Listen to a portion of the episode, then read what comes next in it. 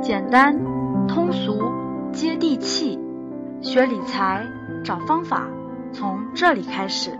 想要学习更多投资理财相关内容，欢迎添加微信 k a t 一六八八六八八。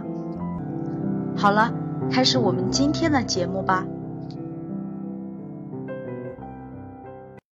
上一集节目我们讲到了三只鸭子啊，这个又回到了鸭脖。那我上一期节目的时候给大家留了一个问题哈，那绝味鸭脖的规模呢大，周黑鸭的比它小。那你选哪个呢？从评论当中可以看得出来，哇，其实选哪个的都有，对不对？那通过规模一个指标就能决定我们判断哪个公司好，哪个公司差吗？当然不是，这也是我让大家做先做选择后做解答的原因。那我们看绝味鸭脖的规模大，那从营业额来说，就是销售收入来说，销售收入插一句，营业额和销售收入，也就是我们的营收。是非常重要的一个判断赚钱机器，判断一个公司是否是好公司的指标，对吧？那我们看一下绝味鸭脖的营业收入，去年二十九个亿，二十九个亿呀。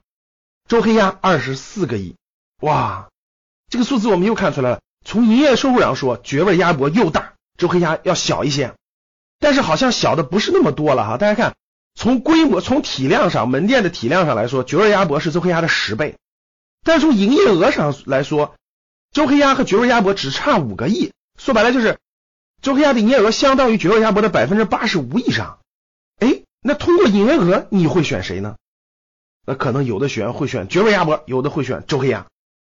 这又是一个非常重要的数据。那我们能通过规模和营业额去判断哪个公司好坏吗？又不行啊，因为判断一个公司的好坏需要十三个核心指标，这个在我们投资。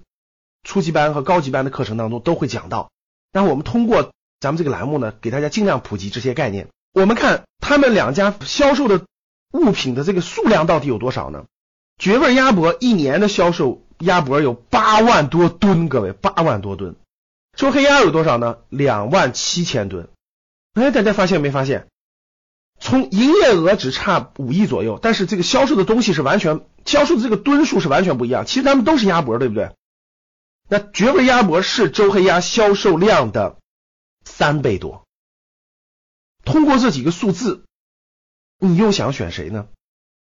店的规模，你绝味是周黑鸭的十倍，营业收入是这个周黑鸭的一点三倍，销售数量是销售的这个物品的数量是绝味是周黑鸭的三倍多。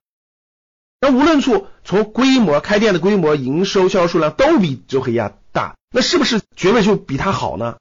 哎，我还还是我那个说的十三项指标，这只是三项。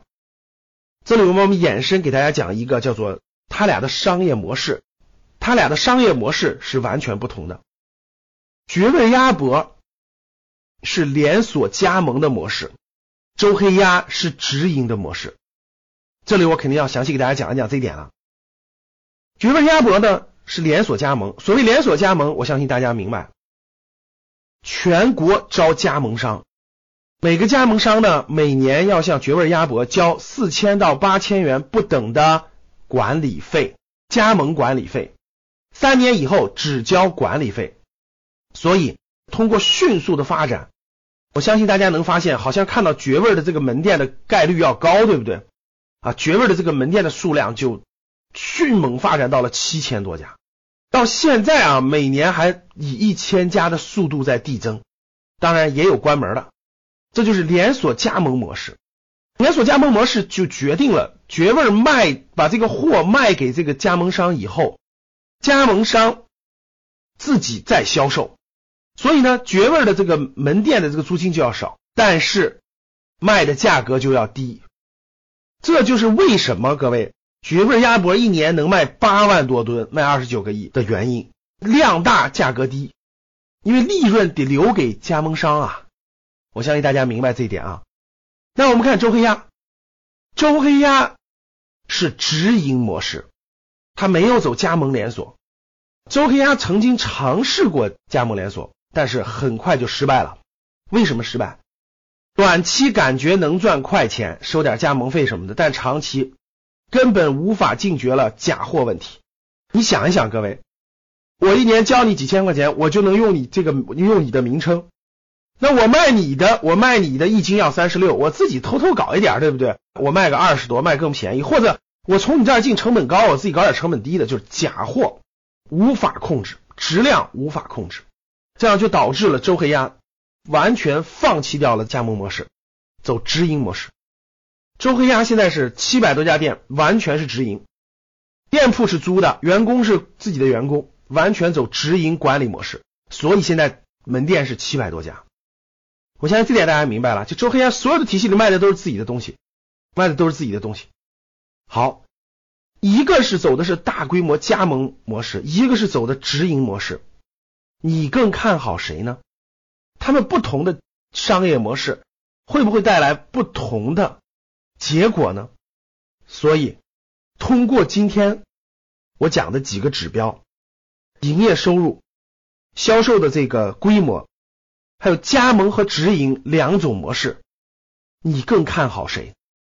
今天你更看好绝味儿还是周黑鸭？欢迎大家跟我互动。绝味鸭脖。B 周黑鸭，我每天都会从在评论当中跟我互动的学员当中选出来一位听众，赠送大家我为大家精挑细选的书籍。好的，预知详情，我们下回分解。明天还有最后一期吃鸭脖，谢谢大家，感谢收听本期节目。如果想要获得更多投资理财相关内容，欢迎添加微信 k a t e 六八八六八八。好了，我们下期节目再见。